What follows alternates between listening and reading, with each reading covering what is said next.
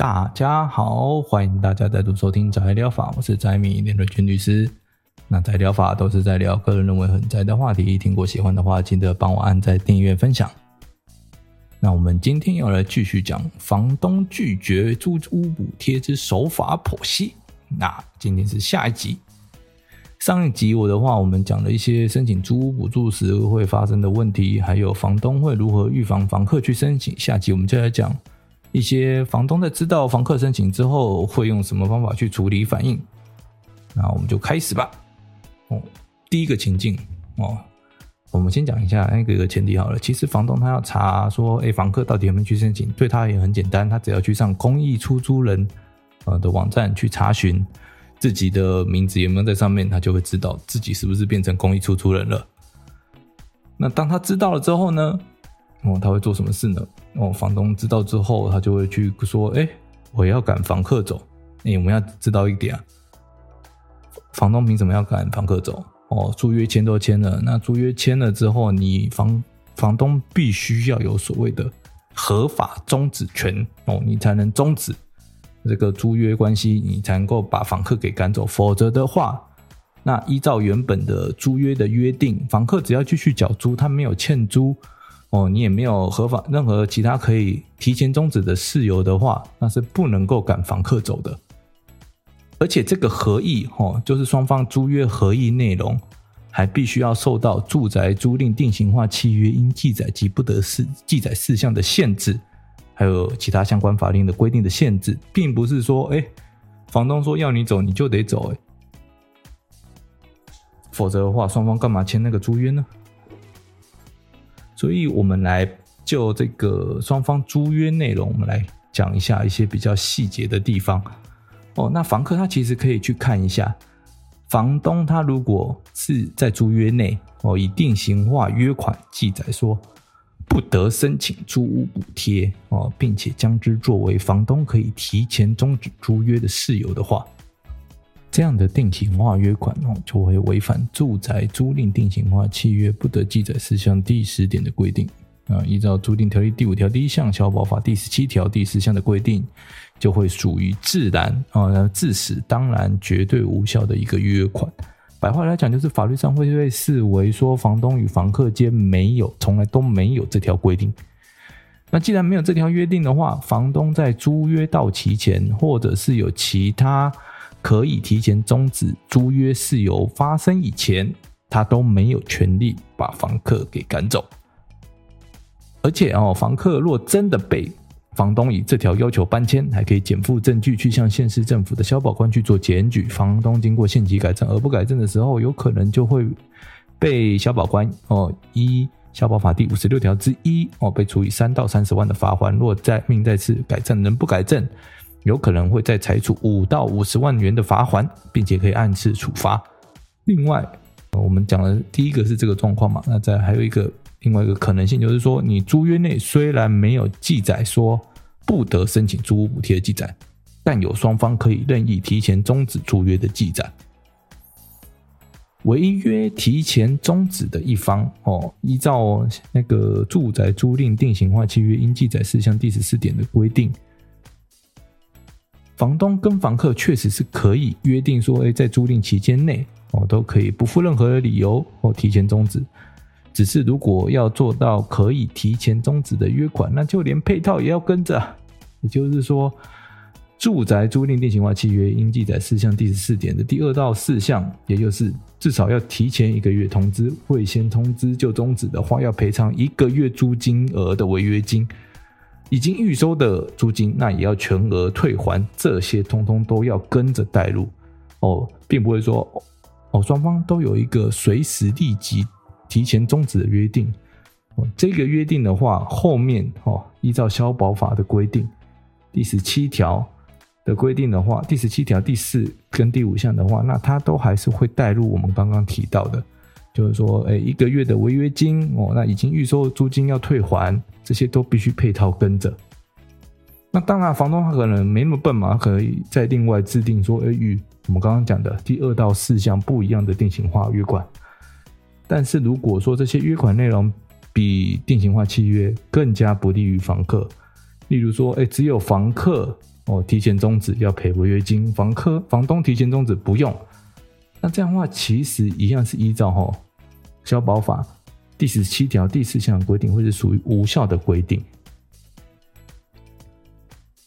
那第三种情形就是租约内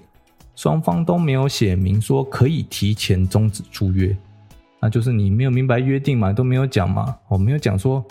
可以或不可以。那这牵扯到民法上规定到底是如何呢？原则上啊，定期租赁。哦，依照民法第四百五十三条规定哦，原则上有定租赁期限的，只要没有特别约定可以任意提前终止。那就代表说，双方都不能任意提前终止，房东只能去找有没有其他可以提前终止的事由来主张。哦，例如，呃，那个住宅租赁定型化契约应记载事项第十七点中的任何一个事由，那他才可以提前终止，但不是让可以让呃让他可以无不附理由哦随意终止。那如果说是不定期租赁呢？嗯，抱歉的是说，哦，租金补贴现在没有开放不定期租约的申请，我们上期也有提过了。如果所以你是不定期租约的话，你肯定申请不到租金补贴的，所以也不会有房东知情或赶房客走的问题啊。只是说，哈，不定期租赁它对房东有很多坏处。那我们先卖个关子，到节目最后我们再来讲讲。那再来是第四种情形，就是，哎，房东说要请你走啊，结果房客一时冲动就答应了嘛。那这种状况就尴尬了哦，因为这种状况就是属于所谓的双方合意提前终止租约，只是是说你怎么同意房东的，这就很重要了。只要房东他有办法可以证明双方的确有这个合意存在，而且这个合意是在房客自由意志下所为，哦，不是房东以诈骗哦，以胁迫的手段来使房空来使房客同意。那这个合意就是有效的合意哦，那租约就会自双方同意时终止。当然啊，如果房东真的下弄了一些比较下三滥的手段，那房客他还是可以在发现诈欺或胁迫终止后的一年内去做这个撤回同意的意思表示。那撤回之后的话，这个租约的效力就会复活。那讲完了情，第一个情境就是说，房东知道申请租屋补贴之后，就说要赶房客走，哦，那可能会有的一些情形之后，我们再来讲，就说，哎，既然要赶你走这么难，那我调涨租金总行了吧？这也不对哦，哦，因为这种情境应该会比赶房客走更常见啊，因为大多数房东还是会心疼说，哎，我房子空窗期的租金收入啊，只要多少。哦，能够只是说要多少都会想说要减少申报的麻烦呐、或因此要付的税啊，所以借着调涨租金的要求来去逼退房客就好了。那就算不行，那我涨租金至少我也可以填补因此要缴的税啊。所以，但是房东他调涨的话，我们也要来看哦，你调整的方向是哪些？那通常来讲，我们会有几个诶、三种三种方式啊，第一种。就是说，哎，房东就很明白跟你讲说，因为你去申请了，所以我要缴税了。我缴税的话，我要要求直接涨租金。那这一点的话是明白的违反哦，刚刚讲的住宅租赁定型化契约应记载事项第四点第一项后段而属于无效的约定。因为只要租赁关系还没有消灭，原则上房客只需要照租约上约定的租金数额去付款。而且这一点的话，哦，住宅刚刚讲的定型化应记载事项第四点第一项后段，它也明定了，出租人于租赁期间亦不得借任何理由要求调涨租金。哦，如果房东在租约内然后写了违反约的约款，哦，违反这一条定型化契约应记载事项的约款，那例如说承租人曾嗯申请租屋补助，本租约租金应随补助金额调涨，最多增加至补助之全额。那依照消保法第十七条第四五项的规定，哦，那是住宅租赁定型化契约应记载事项优先哦，或者说它有效，房东写的是无效的。当然啦，哦，这个是在讲租赁期间内，哦，租约到期后，房东仍是可以提高租金金额，或者是拒绝出租。虽然说我们都会讲定型化契约应记载事项有规定的，大家还是要注意看一下内容，它是限于租赁期间。也就是租约到期，房东还是可以拒绝租给你，哦，他也可以调涨租金。这就取决于市场机制啊，到底是谁有权喊价？那第二种情形的话，就是说，哎，我用租金未税、含税的差别要求你补我哦，帮我补税金啊。那这个的话，我们之前在旺庄通就有提过，在疗法第十六集也有提到。不过我这边再还是再讲一次。哎，房东收的租金，房客有义务要帮忙缴税吗？这其实我们要先搞清楚这个问题嘛。因为他们最常就是在讲说，哎，我租金上面有写未税啊，哦啊，所以你今天那我要补税了，那我你要得补补给我这个税金啊。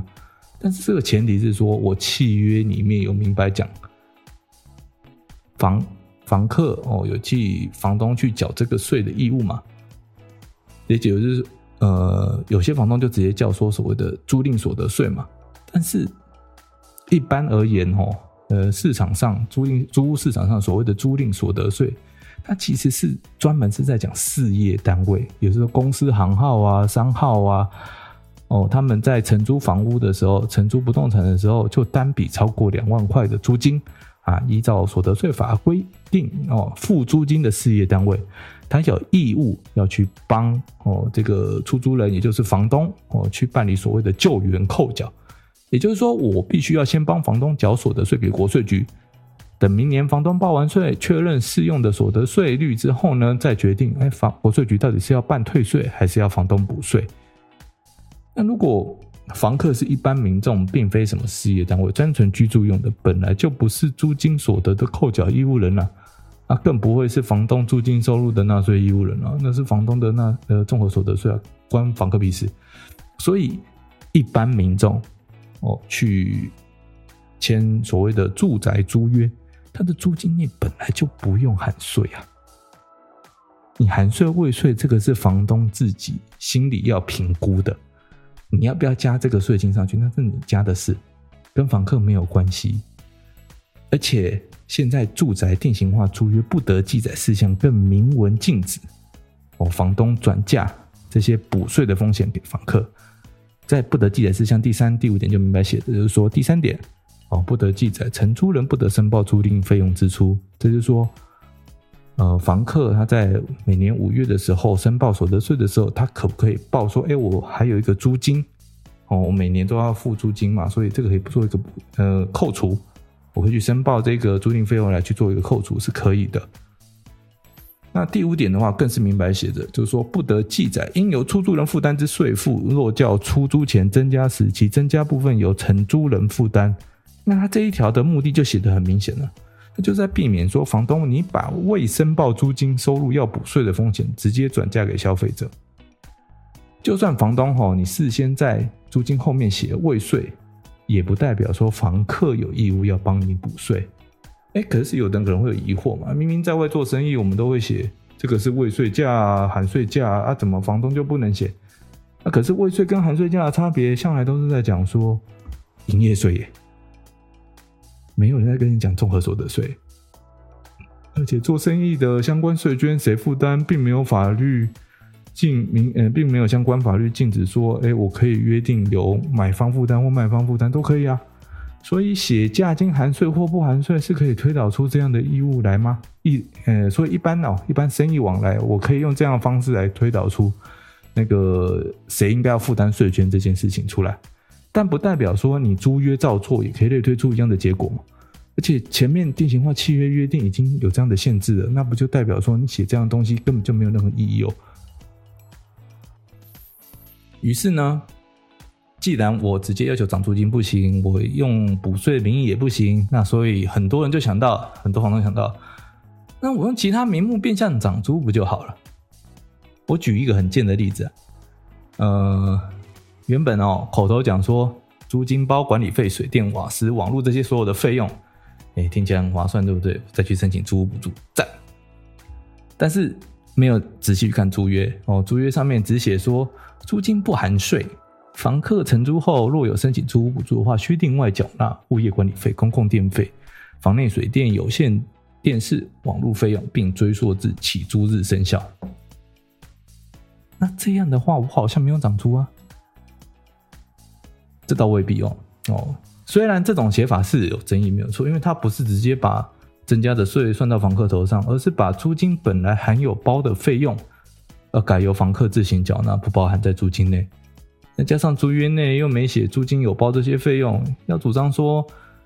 这是房东擅自调涨租金，你会有举证上面的问题的。不过要破破解这些事情，老实讲也不难。一开始啊，如果你的确双方都讲好要包这些全部的费用，那务必请房东把这些写进去，或者是你透过对话记录来举证说双方的确有全包的约定，呃，借此主张说，哎，房东的约款。是有可能是违反住宅哦租赁定型化契约应记载事项第四点第一项后段的约定，我们可以让这个约定无效。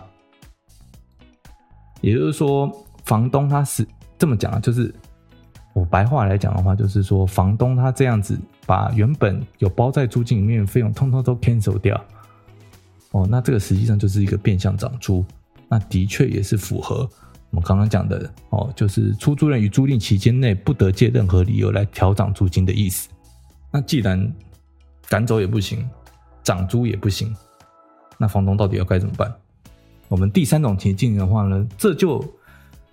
是算是研究比较深的房东他才会做的事情。哦，他们会干什么呢？利用定型化契约条款跟个别磋商条款的差别，哦，我们来去规避定型化契约的限制嘛。其实我们刚刚前面念了一大堆哦，就是什么住宅租赁定型化契约应记载跟不得记载事项，它只有对定型化契约条款有效，个别磋商条款的话，并不会受到这些约款的限制。如果房东哦，他在跟你缔约的时候就说，哎，那就可不可以申请租屋补助啊？哦，还有就是说。呃，如果你申请租屋补助的话，我要再加加税这些事情，双方的确有个别讲好哦，然后房还叫房客都说，哎，那你就写在租约上面了。那这个就有很大机会哦，尤其是缔约过程，双方都讲好了，那个这个过程，如果房东成功举证，就是这些都是个别磋商条款的话，那的确是不会受到定型化契约条款的限制。而会是一个有效的约定。那我们前面提到，就是说，哎，你要调整租金，你要加税，或者说你要提前终止，这些都会变成是一个合法的主张，因为它就不是一个无效的约定嘛。这个我们之前在第十六集其实就有讲过啊，有兴趣的朋友可以回去再听。基本上这些可能就是会涉及到举证的问题哦，那我就不再深入。那再来第四个情境，那如果说房东他没有利用这些我们前面这些呃约定，那他去就想说啊，你申请都申请了，好啊，接下来我就整你而已，有没有这可能性？有啊，那就很简单嘛，就是在不违约违约的前提下，我尽量让房客住得不舒服嘛，这里变化就很多了嘛，就像，诶、你东西坏了要修缮，我永远不会修到全好。那如果说你设备有问题，那我必须要换新，那我就越换越烂。那再来三不五时，我可能就是问你说，哎，我可不可以带人去看屋啊？这样子啊，房子可能最近要卖啊，搞搞得你人心惶惶的嘛。那这里我们就不细说，因为它的变化方法实在太多了。哦，要整人的话，多的是无法穷尽啊。所以，总之，当房东知道的时候，吼，你自己就要有心理准备啊。好。那主要房东在知道房客的申请租屋补贴后，主要应该就这些反应而已啊。那我们最后再来讲讲哦，不定期租约的问题，因为我们刚刚前面有提到嘛，原本哦不定期租约对房东而言算是一个非常恐怖的东西了，但是有租金补贴这件事情之后，对房东而言好像有点优点在了。原本哦，不定期租约，大家要房东要破解的话很简单，那只要依照民法第四百二十五条规定，呃，因为不定期租约，它并没有受到买卖不破租赁的保护嘛，只要房东把房子转手，那新屋主还是可以要求房房客搬迁的。那现在要多一个，嗯，房客无法申请租金补贴的优点，对于我短期内可能我十几年内都不打算要卖房子的房东而言的话，出乎意料算是个好处诶，也难怪说多数房客遇到的障碍哈。都遇到就是说，哎，房东他不愿意提供新租约，或宁愿让它变成不定期租约了。那我们再来讲讲，哎，什么样的状况才会形成不定期租约？有三种情形哦。第一种是一开始就没有约定好那个租赁期限的，就我跟你讲好起租日，你要租多久，你要租多久就租多久。哦，这个是属于双方一开始就讲好是不定期租约的。另外一种啊是双方虽然有约定租期，但是双方都没有写，诶，租约没有写字据，然后偏偏租期又超过一年的。哦，这种状况的话，就是民法第四百二十二条后段的规定。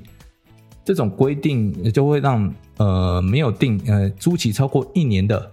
然后又没有写书面的租约，会自动变成所谓的不定期租约啊，或者是租约到期后哦，房东没有跟你换约，也没有跟你签新约，而且他还没有反对你继续缴租哦，他也收了啊，收了之后还甚至你要维修哦，跟房东讲一声，房东还去修，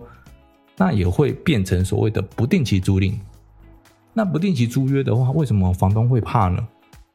以前的话，房东会怕的原因就在于说，不定期租约要提前终止哦。虽然好像民法第四百五十条第二项好像是说，哎，双方都可以随时终止一样，很棒。但是实务上哦，这多年以来的发展，我们都有一些对于承租人的保护，实务上都认为说，必须要有租赁专法第十条所规定的事由，或者是。定型化应记载事项第十七点其中之一的事由，或者是要符合土地法一百条所规定的六款情形，你房东才能够终止不定期租赁，并不是房东想单方想终止就能终止。而且更重要的是什么？不定期租约的租金，只要租赁关系还没有消灭，原则上就得照一开始讲好的租金付就好了。房东他没有任何权利可以单方调整。那这种状况的话，如果诶房客只是要租个一年两年，那还好嘛。但是时间长了，你问题就大了。在房客不同意调整租金的状况下，你房东想要调整，尤其是那种租了哦十几二十年的，你要调整的话，你必须要依照民法第四百四十二条的规定，要去法院起诉哦，要去证明说，诶用让我继续这样收租金，对我有显失公平的问题，那才能请法院调整。所以对于房东而言的话，能避免形成不定期租约，他们还是会呃避免形成不定期租约啦。好了，那今天节目就到这边，欢迎留言告诉我你的看法。我是翟敏律师，一起跟你聊很宅的话题。喜欢的话记得按赞、订阅、分享。下周再见，大家拜拜。